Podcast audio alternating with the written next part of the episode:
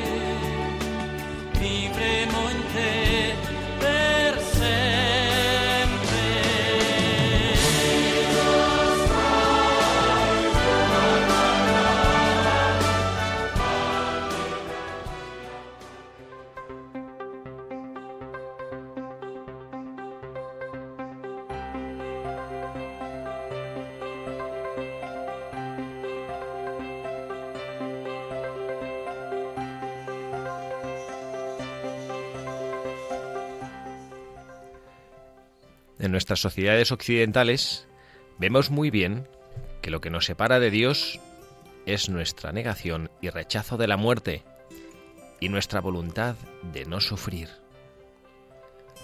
Somos expertos en esta voluntad de rechazo y de no sufrir. En el fondo, el mundo moderno no niega el paraíso. Lo quiere enseguida, pero sin pagar ningún precio. Quiere el paraíso, pero reniega del camino que Cristo trazó para llegar a él. Por eso cambia de paraíso, para no tener que tomar el camino. No acepta que el paraíso esté fuera del mundo.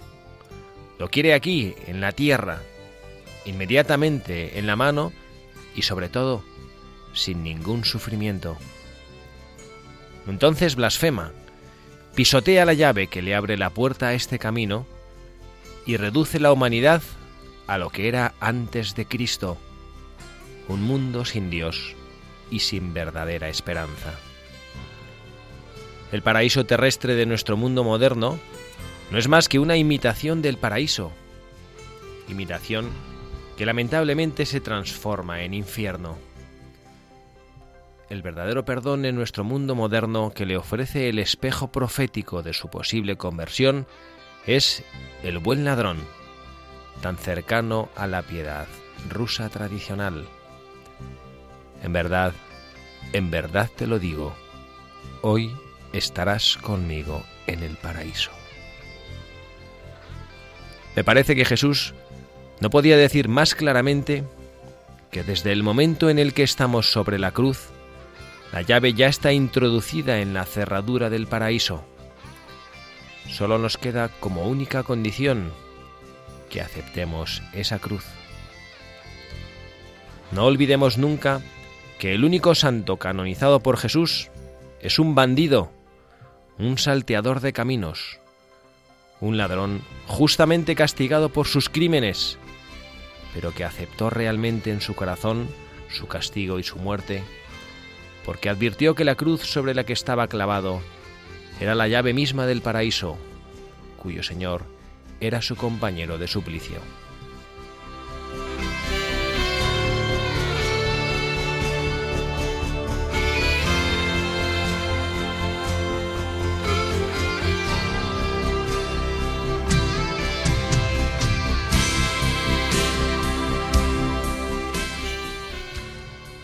Buenas tardes, queridos amigos de Radio María, queridos compañeros de este caminar junto a buscadores de la verdad, en este espacio de Radio María, la radio de nuestra Madre, de reflexiones en voz alta. Lo hacemos en esta tarde, las 6 y 5 de este sábado 6 de febrero del año 2016. Como siempre, muy bien acompañados todos los que formamos parte integrante de este equipo de Buscadores de la Verdad. Tenemos con nosotros al Padre Ángel Amo una tarde más. Padre Ángel, muy buenas tardes. Hola, buenas tardes a todos. Estamos encantados de que estemos aquí, que esté usted aquí con nosotros. Gracias, Padre. También tenemos con nosotros al hermano Andrés López. Hermano Andrés, muy buenas tardes. Buenas tardes, padre. Gracias por la invitación. Qué buena invitación, nada. Aquí usted viene a su casa, no hay que invitar a uno para venir a su casa. Y tenemos también con nosotros a Ismael Abad. Ismael, muy buenas tardes. Buenas tardes, ¿qué tal? Muy bien, muy bien. Te agradecemos tu presencia y casi se lo agradecemos más a Isabel, tu mujer, ¿eh? que te ha dejado escaparte y te la has dejado ahí con Jimena y con Lucía batallando, ¿no? Nada, nada, encantados todos. Fenomenal. Muy bien, y bueno, también saludamos a, a, nuestras habituales compañeras de este equipo de Buscadores de la Verdad que este sábado no han podido acompañarnos. ¿no? Y bueno, habrán fijado que hemos leído un editorial eh, que bueno que presenta un personaje del cual queremos hablar en este año de la misericordia. Sabemos los que seguimos habitualmente este programa, los que participamos en él y los que nos acompañan habitualmente, que este año hemos decidido acoger la invitación del Santo Padre, nuestro Papa Francisco, a reflexionar en este año de la misericordia en determinadas figuras. Y una de ellas es un santo del que sabemos poquísimo, poquísimo en su vertiente histórica. Ahora leeremos, Padre Ángel ahora nos leerá una historia que bueno tiene mucho de apócrifo, es decir, que no es que tengamos datos históricos reales, reales. ¿no? Y es precisamente, como han podido escuchar en la editorial, este personaje del buen ladrón, que ni siquiera sabemos cómo se llama. La tradición le asigna el nombre de Dimas, le llamamos San Dimas, pero bueno, no sabemos con certeza absoluta si pues este personaje, que tiene la peculiaridad, como hemos leído, que ha sido el único canonizado por Jesucristo, bueno, no sabemos mucho de él, aunque lo poco que sabemos da muchísimo juego y muchísimo en lo que reflexionar. Este, bueno, esta invitación que nos han hecho algunos de nuestros oyentes a hablar de esta, de este personaje, eh, bueno, podemos recoger más invitaciones, como lo saben. El hermano Andrés recuerda a nuestros oyentes cuál es el correo del programa al que cual pueden escribir para enviar sus sugerencias y peticiones. Así es, padre. Y muchísimas gracias por todos los que nos habéis escrito, que de verdad que ayuda mucho y da muy buenas ideas. Es buscadores de la verdad arroba radiomaria.es buscadores de la verdad arroba radiomaria.es. Ahí podéis poner vuestras impresiones, vuestras sugerencias, eh, ánimo, lo que queráis. Estamos abiertos a todo. Bueno, pues nada, aquí ahora vamos entonces a conocer un poquito más de la historia de nuestro buscador de la verdad del día de hoy.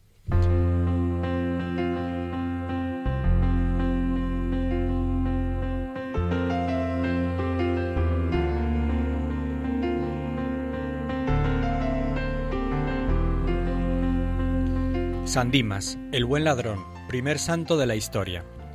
Solo poseemos noticias ciertas acerca de su muerte y de su solemne canonización por parte del mismo Jesucristo, no repetida en la historia de la santidad.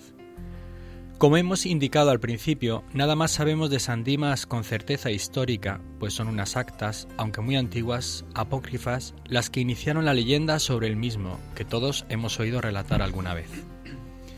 La Sagrada Familia, según nos narra la Biblia, se vio obligada a huir a Egipto debido al peligro que corría la vida de Jesús por la persecución de los niños menores de dos años que Herodes el Grande había decretado. En cierta ocasión en que los soldados del rey, y empieza aquí la narración apócrifa, estaban sobre la pista de la familia santa y cuando ya les andaban muy cerca, José y María encontraron una casa en la que fácilmente se podrían esconder si les dejaban entrar. Esta casa era la que habitaba Dimas con los suyos. José les pide que los escondan, pues los soldados del rey, con sus caballos, mucho más veloces que el sencillo borrico que montan, ya casi les dan alcance, pero los habitantes de aquella casa se niegan a ello. En este momento sale el joven Dimas, que seguramente por su carácter y decisión gozaba entre sus camaradas de gran autoridad, y dispone que se queden y les esconde en un lugar tan oculto que la policía romana no consigue descubrirlos ni puede detenerlos. Jesús promete a Dimas, agradecido, que su acto no quedará sin recompensa, y le anuncia que volverán a verse en otra ocasión y aún en peores condiciones, y entonces será el Cristo quien ayudará a su benigno protector. De este momento terminan su narración las actas apócrifas, explicación suficiente, sin embargo, para observar en ella una diferencia total entre las leyendas atribuidas a Jesús y la sobriedad evangélica, aun en los momentos más sublimes en que, para confirmar su doctrina, Jesucristo obra algunos de sus milagros. Por esta razón nos ceñiremos a continuación al relato evangélico, palabra viva, que nos conduce a importantes enseñanzas. ¿A qué fue debida la conversión de Dimas, un ladrón, un malhechor, que seguramente en toda su vida no había visto a Jesús, aunque hubiera oído hablar de él, como de alguien grande, misteriosamente poderoso y enigmático para muchos. Porque en la cruz Dimas se nos presenta ya convertido, como creyente en la divinidad de Cristo. ¿Ni siquiera temes tú a Dios estando en el mismo suplicio? Un autor moderno atribuye la conversión de Dimas a la mirada de Jesucristo, la mirada clara de Cristo. En su cara abofeteada, escupida y demacrada, la mirada que había obrado tantos prodigios y que convertía al que se adentraba en ella con corazón limpio en seguidor y discípulo. Y el corazón de Dimas debía ser limpio a pesar de todos sus delitos.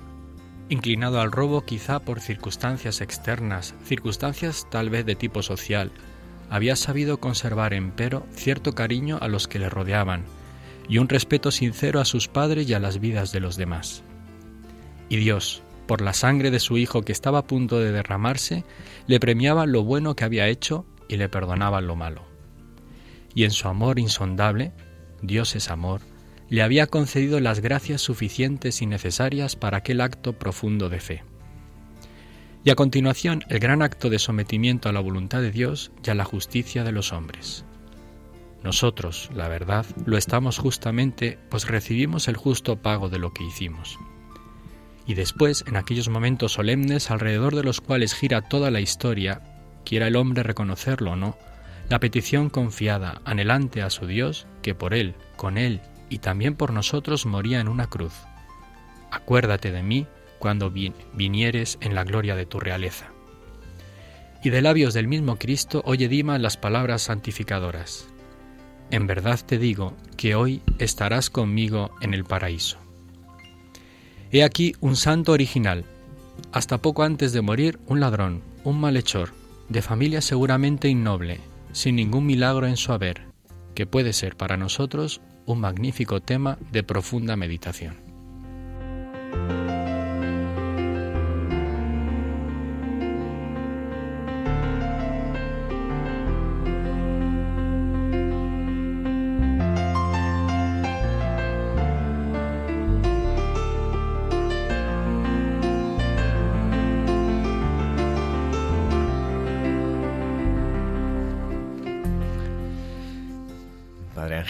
Muchas gracias por esta lectura también declamada de este nuestro santo de hoy. Y bueno, mm, a mí me, yo he echado de menos, me, acuerdo porque muchos de los santos que leemos al final dice, fue canonizado por Juan Pablo II, ¿no? ha faltado decir, fue canonizado por Jesucristo en el año 33 de nuestra era, el Viernes Santo, el día de Viernes Santo. Bueno, pues no sé, a ver, ¿qué os parece? A ver, resonancias de este de esta vida que hemos leído, bueno, vida, ¿no? Que realmente está en la razón inicial apócrifa, pues eso, es una como historia muy bonita, ¿no? Esta de que se lo encontraron mientras subía en Egipto, ¿no? Un poco peculiar, ¿no? Pero bueno, la historia de verdad que es brevísima, lo que el Evangelio de San Lucas nos cuenta de, de este buen ladrón, pero en esas pocas líneas podemos sacar mucho jugo, A mí, a mí lo que me, me viene al reflexionar, al meditar un poco la vida de San Dimas, es, es una confianza y una esperanza, vamos, bárbaras, porque si es verdad que lo histórico sobre la vida de San Dimas es poco, y si nos ceñimos a lo histórico, San Dimas es un ladrón y está siendo justiciado en una cruz, y el momento en el que Dios toca con la gracia ese corazón es tan, digamos, trágico y tremendo, es como decir, Dios tiene preparado un momento para todos.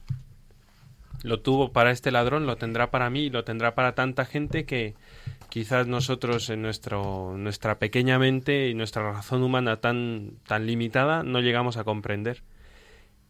Pero que si tú estás dispuesto a dejar que Dios, que Jesucristo entre en tu vida, Él, vamos, en su misericordia te lo va a permitir. Ciertamente es una figura, yo creo que emblemática de este año de la misericordia. No, no, porque se haya puesto así, ¿no? sino porque la podemos utilizar y reflexionar en ella de manera emblemática en el año de la misericordia. Bueno, yo hay, hay varias, varios aspectos, no sé si tanto decir, eh, como siempre solemos hacer mensajes del buscador, insisto que sabemos muy poco de la vida de San Dimas, pero reflexiones que en las cuales que podemos compartir entre nosotros aquí con nuestros oyentes sobre esta, esta imagen o esta, esta historia, no, no historia, este suceso del Evangelio junto a Jesucristo. A mí hay una primera cosa, mm, primera enseñanza que, o, reflexión que, que me gustaría hacer, ¿no? Y es el buen y el mal ladrón. ¿no? No sabemos qué pasa el mal ladrón, ¿eh? ojo. Aquí no queremos decir que Dimas se canonizó y al cielo y el buen ladrón al infierno. No lo sabemos. Pero sí hay una diferencia notoria entre Dimas, que acepta esa cruz, y el otro, que también eh, la tradición le, asigna el nombre de Gesmas, que lo rechaza. Lo rechaza.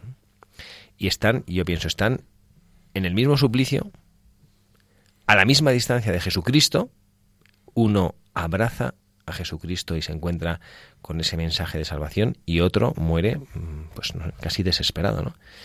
Para mí es una reflexión interesante, ¿no? Estás exactamente igual de cerca de la cruz. Esto es una cosa que vemos a nuestro alrededor, ¿no? Qué cantidad de personas hay que ante la cruz reniegan de Jesucristo, reniegan de Dios, se alejan de Él, y qué otra cantidad de personas, gracias a Dios también muy numerosa, se encuentran en la cruz precisamente esa mirada y ese rostro de Jesucristo.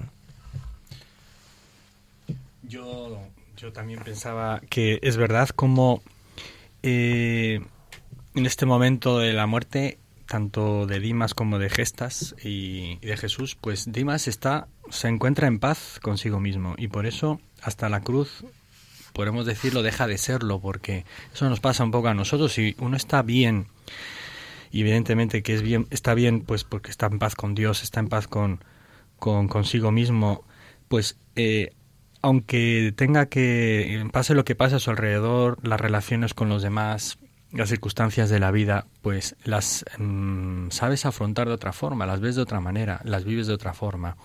Y a lo mejor puede, esto sucede un poco en la vida de Dimas y de, de Gesta, está en la misma situación, pero uno está en paz. Uno ha encontrado esa paz que evidentemente es un fruto y es un regalo de Dios, porque uno dice qué mérito tenía uno sobre el otro, pues ninguno. Pero tiene, eh, ha recibido ese don. Y porque tiene ese don, eh, vive la cruz con paz. Y, y, y yo un poco todos tenemos nuestras heridas y es necesario sanarlas y curarlas porque mm, de ahí depende mucho cómo afrontemos y vivamos pues todo lo que eh, supone nuestra vida de cruz y de, y de, sacrificio. Sí, a mí, a mí Sandín más eh, siempre me ha parecido, el, el- con todo el respeto, el listo de la clase, ¿no? Eh, lo digo con todo el cariño porque efectivamente eh, no solo se salva, sino que además, porque dice, hoy estarás conmigo en el paraíso, eh, o, no tuvo purgatorio o, tuvo muy poquito. ¿eh? Entonces, eh, esto me hace reflexionar, por supuesto, y más en este, en este año de la misericordia, el corazón de Cristo que sale a nuestro encuentro, que nos ama y que es capaz de, de borrar, de borrar y de perdonar absolutamente todo si nosotros respondemos. Es cierto que Él nos da y nos brinda la misericordia, pero ahí también está la diferencia entre el buen ladrón y, y- y el otro, ¿no? Eh, uno reacciona aceptando su miseria, como la tenemos todos, y de ahí viene el perdón y el abrazo de Jesús, y el otro pues se encierra en su en su en su egoísmo o en su actitud no entonces también aunque Dios siempre nos brinda la misericordia Dios siempre nos brinda el amor y no lo negamos necesita también que nosotros respondamos a esa misericordia aceptando nuestra miseria no entonces esto es a mí lo que me llama mucho la atención A mí, un poco con tu idea, Ismael, eh, me hace pensar en nuestros parámetros, no es justo. ¿no? Un- o sea, hoy en día diríamos, no, no es justo, porque ¿cómo es posible que este que ha hecho tantas cosas malas de repente... Bueno, pues nada, tú estás hoy ya en el paraíso. No es justo. Pero eso no, a mí me hace pensar mucho en un paralelismo, a lo mejor con, con la parábola del hijo pródigo. Porque Jesús es verdad que predicaba, ¿no? Pero también, o antes de predicar, es que vivía esto. Y, y San Dimas es ese hijo pródigo que ha dilapidado su fortuna, su dignidad como hombre, como hijo de Dios. Y llega, y Jesús, ¿qué hace? Pues Mata el becerro cebado, le da el anillo, le pone una túnica, le, vuel- le devuelve esa dignidad de hijo de Dios y le dice, hoy vas a estar conmigo en el paraíso. Y no, no quita nada de lo anterior, no dice, oye, lo que hiciste estuvo bien, Eh, no robaste nada, eh, desaparece, no, pero lo transforma. Y esa misma misericordia que se abaja y hace que, como dices tú, que tienes que aceptar tu, tu, tu miseria para que esta misericordia actúe. Y entonces eso es súper esperanzador también. Porque ¿qué hay que no pueda perdonar la misericordia de Dios? Nada, solamente el corazón que no quiere, porque Él quiere respetar nuestra libertad. Y por eso uno se acoge a la misericordia y otro no sabemos. Decía eh, el hermano Andrés que, que nos parece injusto este proceder de Dios y aquí he recogido el Papa eh, Francisco en Santa Marta el 15 de octubre del 2015 dio una homilía en la cual habló de la gratuidad de la salvación por medio de Cristo Jesús. Y el padre Chus Villarroel, que, que habla también mucho de la gratuidad, dice que esto es un giro copernicano para nuestra espiritualidad. De hecho, para los cristianos nos va a costar entenderlo y para muchos va a ser como, como un, un, un escándalo porque es, es difícil hasta de entender. Eh, Jesús y, Sa- y San Pablo eh, ya en su tiempo eh, estuvieron luchando contra los digamos los fariseos Jesús y, y Pablo con los primeros cristianos para transmitirles esta esta espiritualidad nueva. De hecho, el Papa dice que que o Chus Villarroel comentando dice que estamos en los albores de una nueva espiritualidad en la que van a salir favorecidos los pobres, los tirados, los que ya no ya no están con Jesús porque les han dicho que estaban fuera de su gracia. Y este es el caso precisamente de Dimas. Y, y esto es eh, pues lo que tenemos que, digamos, un poco ir abriendo nuestro, nuestra mente y nuestro corazón precisamente en este Señor de Misericordia y comprender que, que de- la salvación es un- una gracia, es gratuito y que todas las obras que nosotros hagamos eh, son obras ya mm, también gratuitas, es un don y que, y que, y que por eso, digamos, nos salvan, no porque y por eso son meritorias, no porque las hagamos por nosotros mismos, sino es el Espíritu que en nosotros actúa y nos está salvando. Eso es verdad. Esta es para mí la segunda, la segunda enseñanza, ¿no? Esto que el Padre Ángel menciona, la gratuidad de la salvación. Todos nosotros mm, somos un poco pelagianos. ¿no?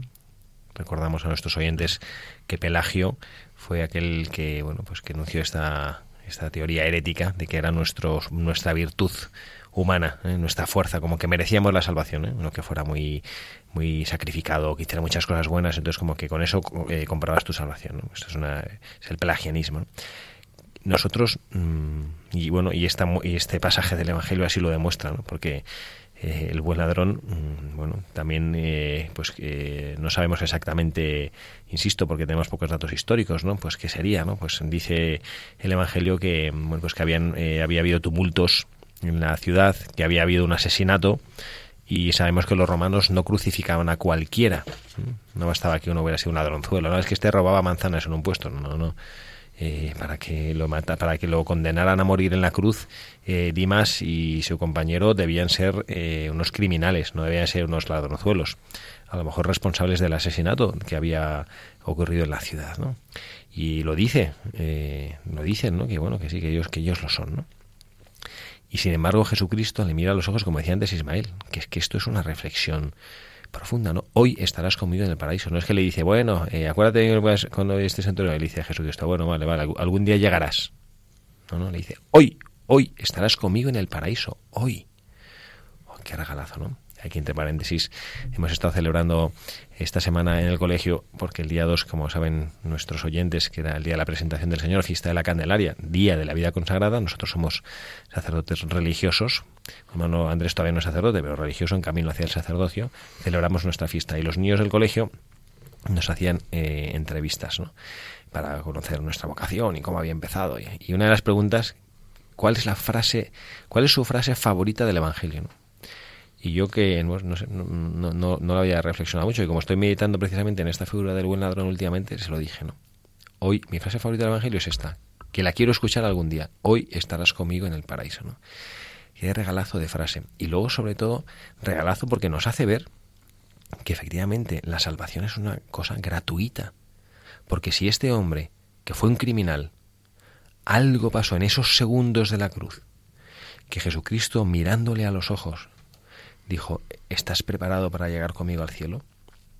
Esto significa que una vida, por más que seamos virtuosos, por más que luchemos, por, más, por más que hagamos sacrificios, en sí, esto no significa que no tengamos, ojo, eh, ojo, que nadie malinterprete esto, significa nada, pues no hay que hacer ningún sacrificio, no, no.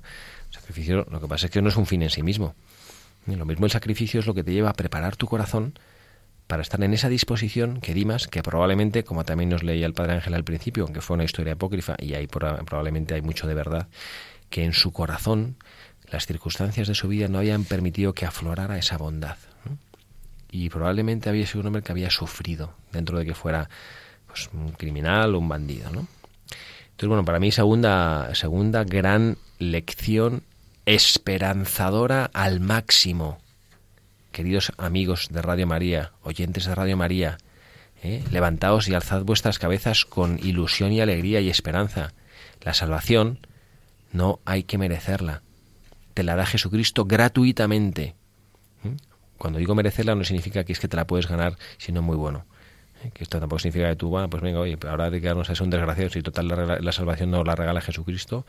No, no, Jesucristo la regala al corazón que está preparado. Que es lo que, este es el enigma y esto es en lo que podíamos meditar. ¿Qué tenía el buen ladrón para que Jesucristo le abriera las puertas del paraíso?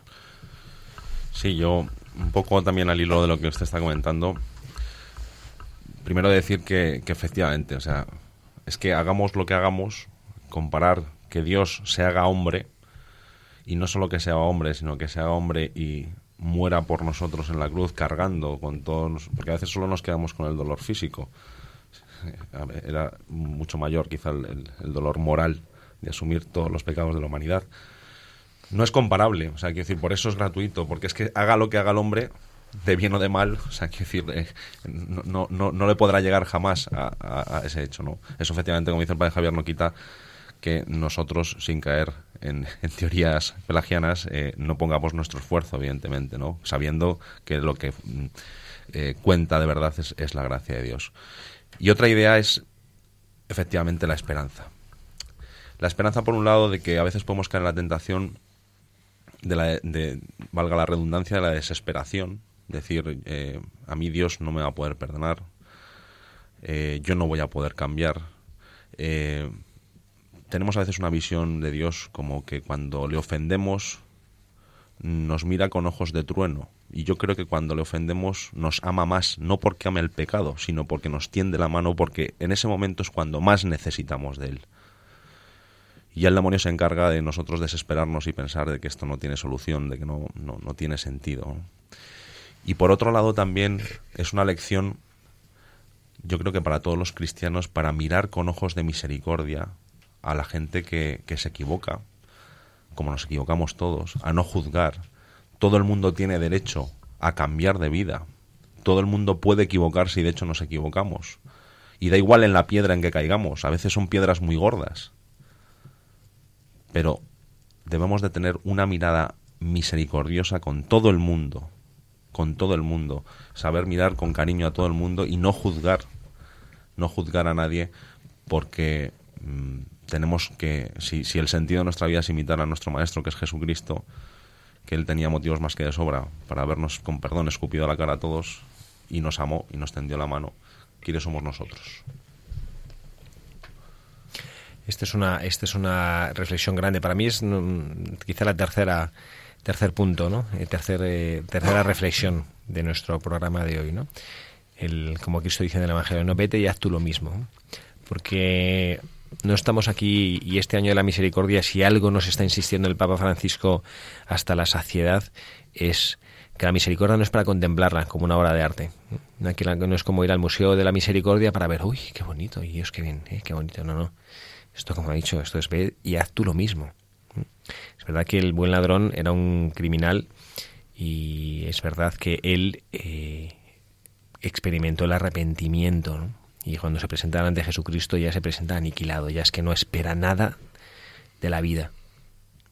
Y entonces Jesucristo le ve y entonces le perdona, le perdona porque él ve que su presente y su futuro ya son puros. Aunque el futuro es ya breve, ya quizá el futuro ya en la vida eterna, ¿no? Y esto es lo que nos tiene que pasar a nosotros, ¿no? Insisto, no así como con un buenismo tonto, pero tampoco con un puritanismo que juzga al, al, que tiene al lado por su pasado, ¿no? Ojo, el pasado ya está pasado. Y creo que tenemos que aprender nosotros y saber dar oportunidades, saber dar oportunidades de cambiar y de crecer. Estoy ayudando ahora a una bueno, pues a un matrimonio que está pasando por dificultades serias, con riesgo de crisis. Pido a los que nos oyen si una Ave María por esta intención. Y personas que están a mi alrededor me dicen que los conocen, me dicen, uy, padre, eso es muy difícil. A mí me, me, me, arde la rabia. ¿Cómo que es? Claro que es muy difícil. La vida es muy difícil, ¿no? Pero hay un futuro, ¿no? No, no, no mires al pasado, lo que hayas, te hayas equivocado y demás. Mira al presente. ¿Qué tienes tú ahora en el corazón? ¿Quieres luchar?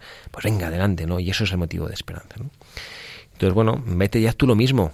Oyente de Radio María, seguidor de este programa de Buscadores de la Verdad, vete y haz tú lo mismo. Vive la misericordia. No contemples la misericordia como si fuera una cosa exótica. Vívelo en tu vida. ¿eh? Aplícalo en tu corazón. Hazlo verdad. ¿eh? Acércate al, que tienes al lado sufriendo. Mira a los ojos al que no miras nunca a los ojos. Dale la mano ¿eh? a ese pobrecillo que está en la calle pidiendo. No solo le des así 50 céntimos y alejándote rápido. Dale la mano, mírale a los ojos. Pregúntale qué tal está. Si necesita algo que está en tu mano, ayudarle. Vive la misericordia de verdad, que no sea una teoría. Es una, un mensaje bueno, ¿no? Bueno, vamos a hacer una pequeñísima pausa para escuchar una pieza musical que precisamente habla de nuestro buscador del día de hoy y en pocos segundos estamos con ustedes de vuelta.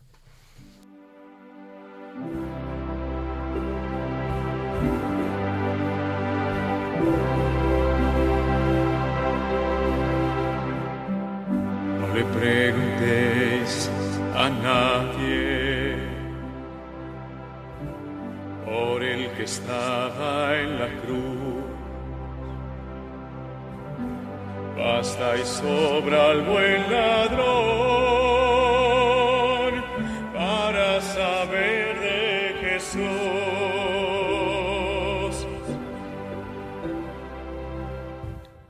Dicen que Dimas se llamaba y que aunque era un criminal, confesaba y aceptó la sentencia al saber que moría en pago a su maldad. Pero él era un buen ladrón y también desde la cruz ejerció su profesión. Le robó el cielo a Jesús, pero él era un buen ladrón y también desde la cruz ejerció su profesión, le robó el cielo a Jesús.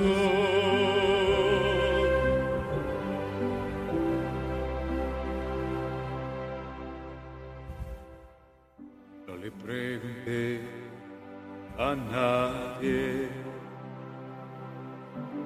por el que estaba en la cruz.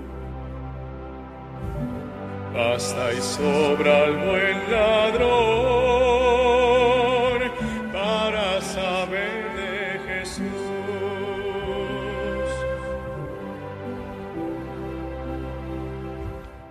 Supo saber lo que ocurría. Vio que aquel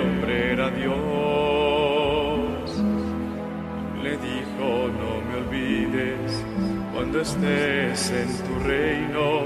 Y Jesús le hizo un sitio junto a su corazón. Pero él era un buen ladrón y también desde la cruz ejerció su profesión. Le robó el cielo a Jesús, pero él era un buen ladrón y también desde la cruz ejerció su profesión, le robó el cielo a Jesús.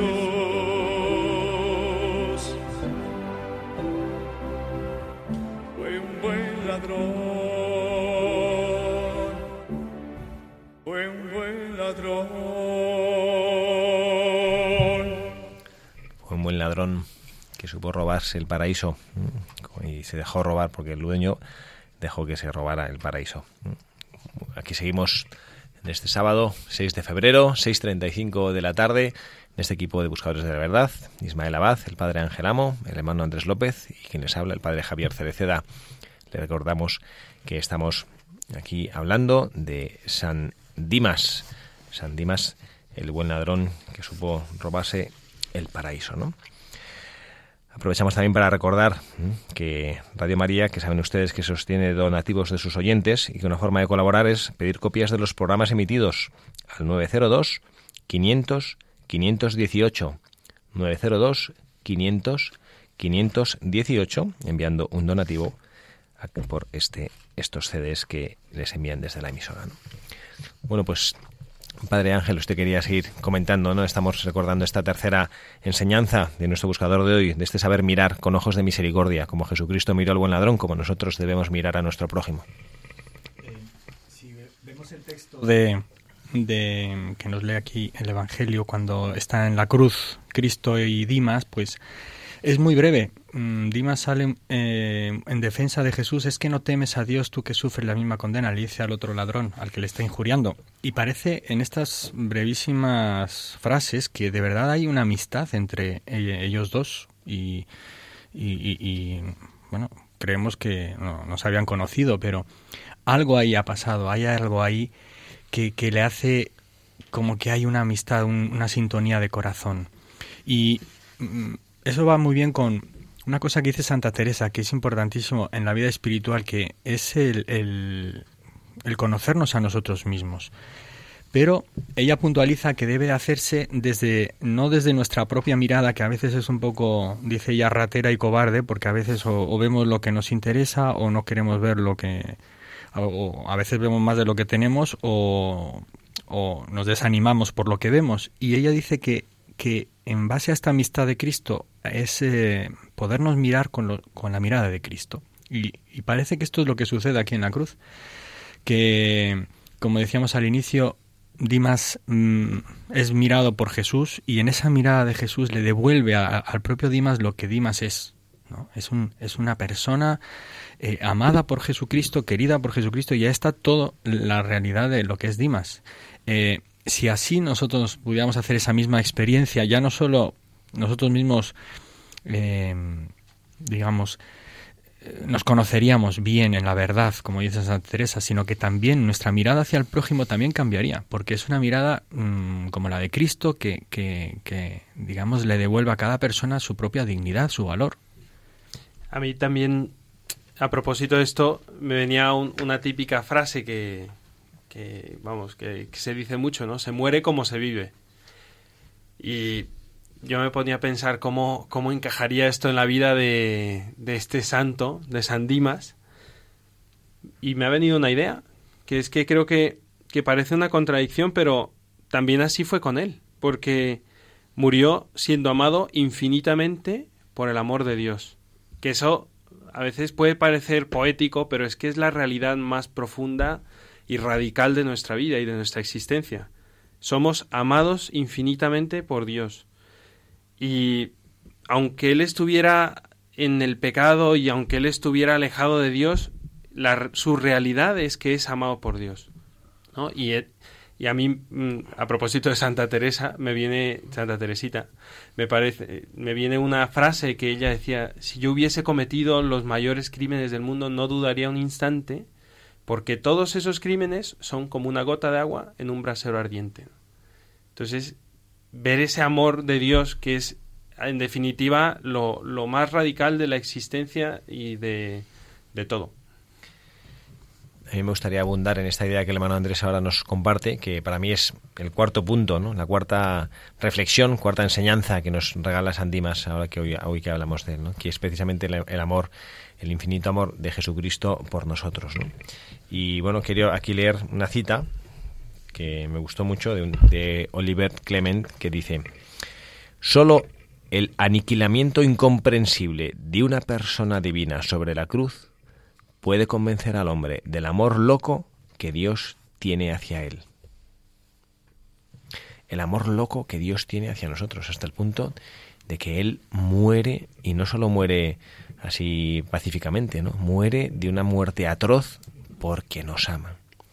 Recuerdo, no sé si, bueno, aquí el Manuel es un jovencillo, y pero no sé, el Padre Ángel o, o Ismael recuerdan una película antigua de Robert Mitchum que se llamaba Yakuza. Y yo no, yo no me acuerdo prácticamente nada más que del protagonista. eh, el, padre, el padre Ángel sonríe, yo creo que no sabe ni quién es Robert Mitchum, vamos. Y, y- y, bueno, yo, yo recuerdo poco de la película, ¿no? Pero me acuerdo pues era que, que tenía un amigo, un amigo japonés y pues Robert Mitchum algo había hecho que, que- que había ofendido al amigo, ¿no? Y entonces él, por lo visto que era una costumbre, no sé si es una costumbre japonesa, aquí sí pido perdón si algún oyente ja- japonés o que conoce la cultura japonesa, disculpe mi ignorancia porque recuerdo vagamente la película, pero digamos que una manera de él disculparse con el amigo y hacerle ver la leal, no sé, como, como, como el compromiso de amistad que tenía con él, él se corta un dedo, ahí delante de él además, ¿no? Como que se corta, con un cuchillo se corta un dedo y, y lo mete en un pañuelo y se lo da así con...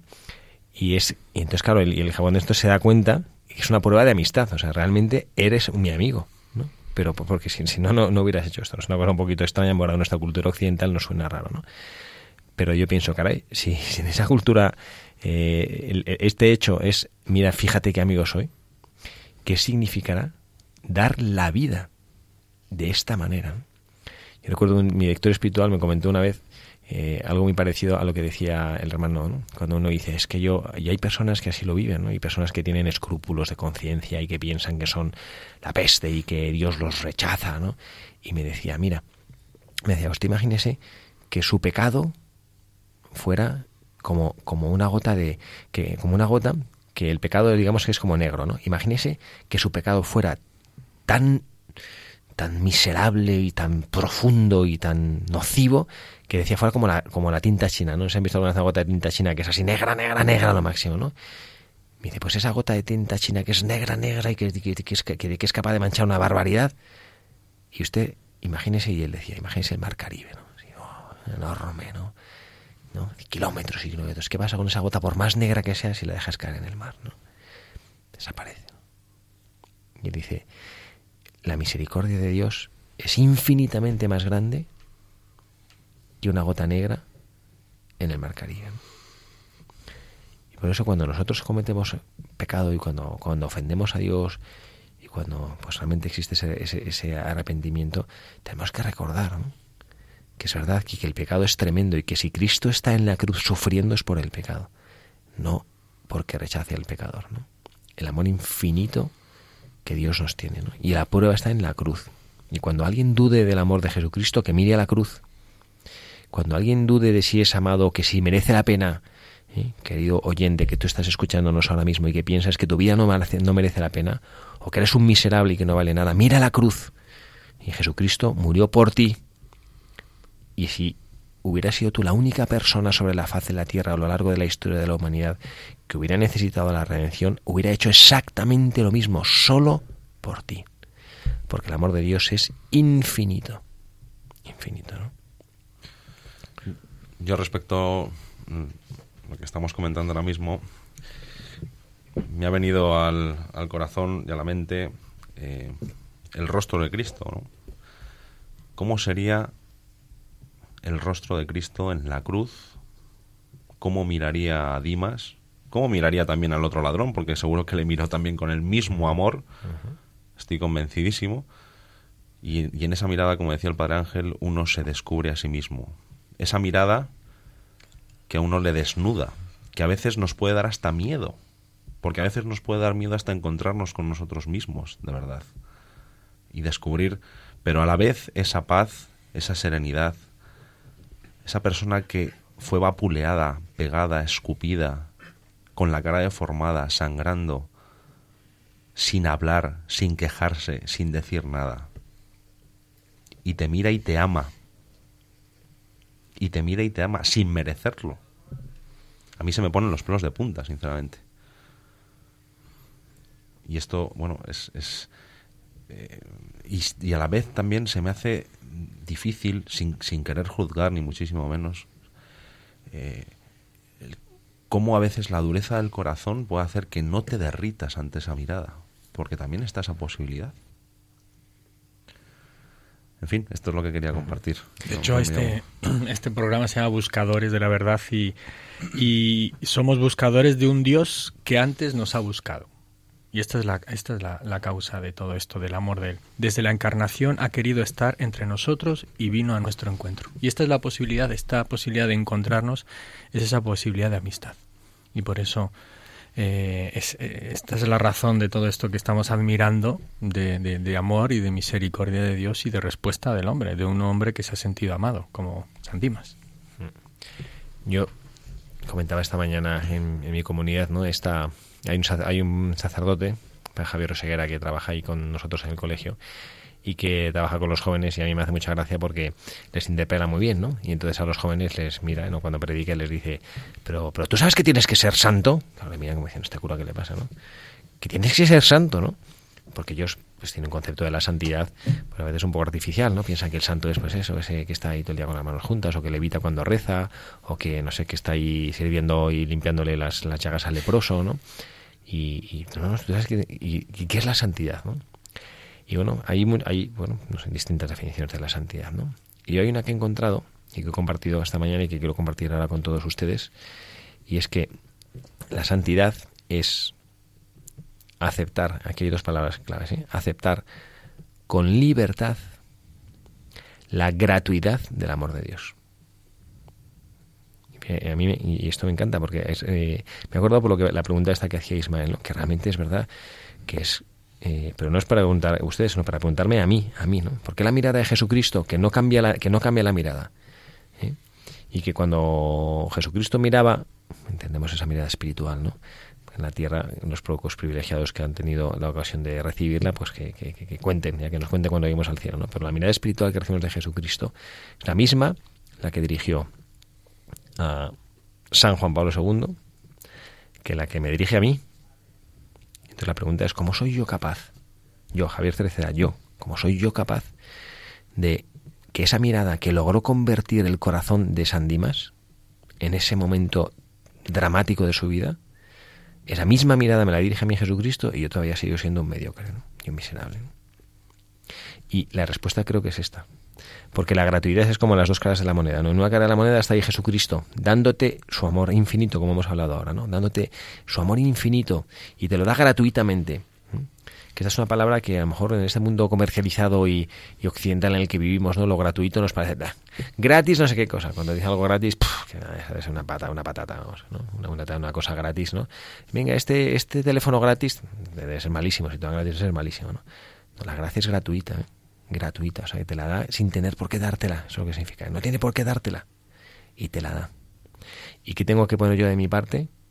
La libertad, la libertad, que es esa característica del amor que aporta la criatura para encontrarse con su creador, la libertad. Y es la libertad misteriosamente, qué gran misterio, la que nos permite darle la espalda a ese amor, la que nos permite cerrar los ojos para no ver esa mirada profunda de amor de Jesucristo en nuestras vidas y contentarnos con esos placercillos del mundo, ¿no? Esos placercillos mundanos que me producen satisfacción, del tipo que sean. Esa satisfacción que nos produce tener una explosión de ira, esa satisfacción que nos produce dejarnos llevar por nuestros placeres sensuales, esa satisfacción que nos produce la crítica, esa satisfacción que nos produce pisar al que me estamos molestando. Y entonces cerramos los ojos y dejamos de mirar a Jesucristo, ¿no? Bueno, pues este es otro de los mensajes. Y bueno, yo todavía mmm, quisiera reflexionar, todavía nos quedan unos minutitos para poder aportar alguna una reflexión adicional sobre, sobre estas enseñanzas que nos deja hoy San Dimas. ¿no? Y es la realidad de que San Dimas aceptó, lo hemos, lo hemos comentado antes, ¿no? aceptó su condición de pecador. Eh, yo recuerdo las, las yo ya, me conocen mis hermanos de comunidad y también los que nos siguen habitualmente este programa me gustan mucho las películas, ¿no? Yo me acuerdo en las películas de los presos siempre que hay algo comentan entre ellos, sí, dice, es que soy inocente, y dice, sí, sí, todos los que estamos aquí somos inocentes, ¿no? Todos los que están en la cárcel dicen, todos somos, todos somos inocentes, ¿no? Es cadena perpetua, ¿eh? ¿Eh? Cadena perpetua, ¿no? Todos estamos, todos somos inocentes, ¿no? Y es verdad, ¿cómo nos cuesta aceptar y cuando vamos a confesarnos, ¿no? por eso tenemos que hacer ese examen de conciencia, el dolor de los pecados, ¿no? Porque cómo nos cuesta aceptar y cómo nos justificamos. Bueno, sí, pero claro, es que cuenta cuando vas a cuando confiesas a los niños pequeños, ¿no? Y enseguida cuentan, claro, es que yo eh, he fastidiado a mi hermana, pero es que es que ella, es que ella me hace no sé qué, es que ella. Enseguida es que parece que está en nuestra naturaleza justificarnos, ¿no? Y hay una pregunta, ¿no? ¿Qué es lo que hizo? Lo reflexionábamos antes hablando de esa mirada de Jesucristo. Jesucristo tiene la misma mirada y no es una mirada que, se, que sea rutinaria, sea pesado, que rollo, siempre lo mismo, ¿no?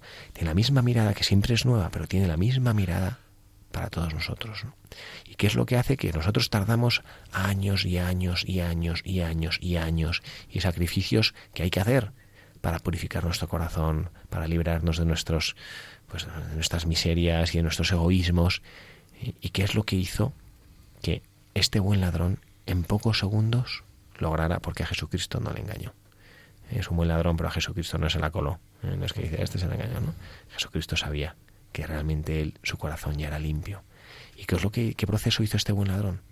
Para que en pocos minutos él acogiera esa mirada de Jesucristo y realmente su corazón se hiciera puro. Pues esto no tengo una respuesta, ¿no? pero creo que empezó por este reconocimiento. Y es verdad que nos ponemos de rodillas, cuando nos sentamos delante del sacerdote, yo también, todos los sacerdotes también nos confesamos y nos ponemos de rodillas y decimos, Padre, perdóneme porque he pecado. Pero una cosa es decir con los labios he pecado, o con la cabeza, y otra cosa es con el corazón decir, es que soy un pecador. Señor, soy un pecador. Y sin tu fuerza y sin tu amor y sin tu gracia no salgo de esta, ¿no? Señor, ayúdame. Y yo creo que este fue el inicio, ¿no? Y bueno, pues aquí dejamos esta, esta enseñanza, ¿no? Y que también nos puede servir después para convertir nuestro corazón, para hacer que nuestro corazón abra a los demás los ojos y abra las necesidades de los demás. Decir que yo soy así, que yo soy miserable y que a mí Dios me ha redimido. Y si no soy peor, como decía también Santa Teresita del Niño Jesús, porque Jesucristo me ha preservado de muchos males. Yo mientras le escuchaba Javier pe- he llegado un poco también esta misma conclusión. No tengo una respuesta de por qué a lo mejor ahora yo en mi vida me encuentro bien, a lo mejor a gusto, bien en mi respuesta a Dios y también con los demás. Y a lo mejor un tiempo atrás no era así. ¿Y qué fue lo que hizo que hubiera ese cambio? Yo no tengo una respuesta. De verdad que uno tiene que reconocer, como decía usted, que ha sido una gracia, pero no puede yo siento que si de verdad lo siento así, como una gracia y un don, no puedo quedarme con los brazos cruzados. Tengo que eh, transmitirlo y, darlo, ¿no? Porque, porque sería como inauténtico para mí y, y- y para el don recibido. Entonces, ¿qué tengo que hacer? Pues eh, nada, yo creo que eh, en algún momento nosotros hemos hecho el clic y hemos hecho el cambio gracias a, la iglesia y gracias a alguien concreto. Y esto es la maravilla de la iglesia. Unos ayudamos a otros. Nadie ha sido, si es una gracia de Dios, pero es una mediación a través de un medio, un instrumento. Entonces, ser nosotros eso. Yo creo que San Dimas desde la cruz, sin ningún apostolado, ha sido el, el motivo tal vez para que muchos como se han convertido en la historia de la iglesia han dicho, si él ha podido, ¿por qué yo no? Entonces, que nos vean y que nosotros con nuestro testimonio otros puedan decir, pues me abro a la gracia. Muy bien, padre. Mil gracias, esa reflexión. Mano Andrés, muchísimas gracias por estar aquí con nosotros. Gracias, Padre, y gracias a todos los que nos habéis escuchado y, y acompañado con vuestra oración. Padre Ángel, gracias. Gracias y buena cuaresma ahora que vamos a comenzar Sí. dentro de poco. El miércoles empezamos. Ismael con mucha ilusión esperando la cuaresma. Yo estoy súper motivado. ¿Eh? ¿eh? Tiene ahí un sacrificio grande. ¿eh? Eso, Que, que recen una de María también por mí. el sacrificio ¿eh? edifica el mundo. Aquí también que les habla el padre Javier Cereceda. Se despide de ustedes hasta el siguiente programa.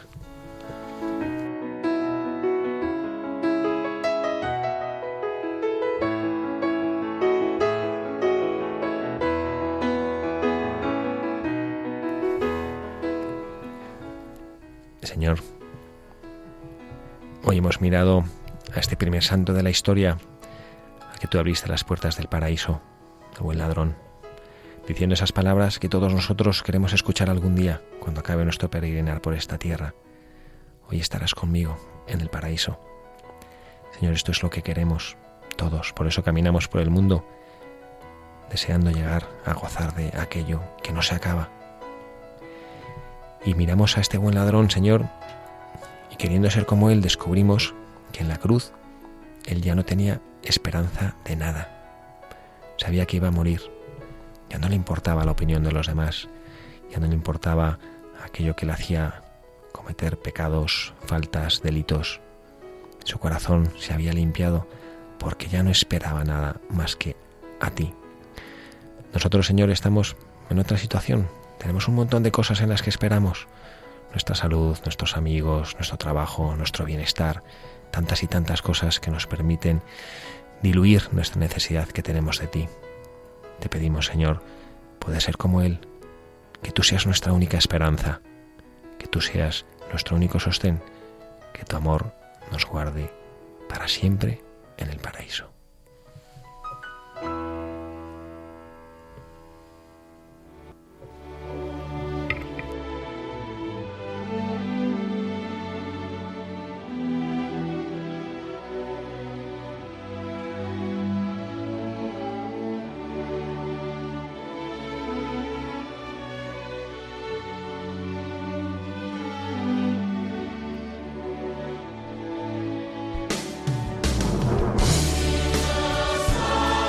Han escuchado Buscadores de la Verdad,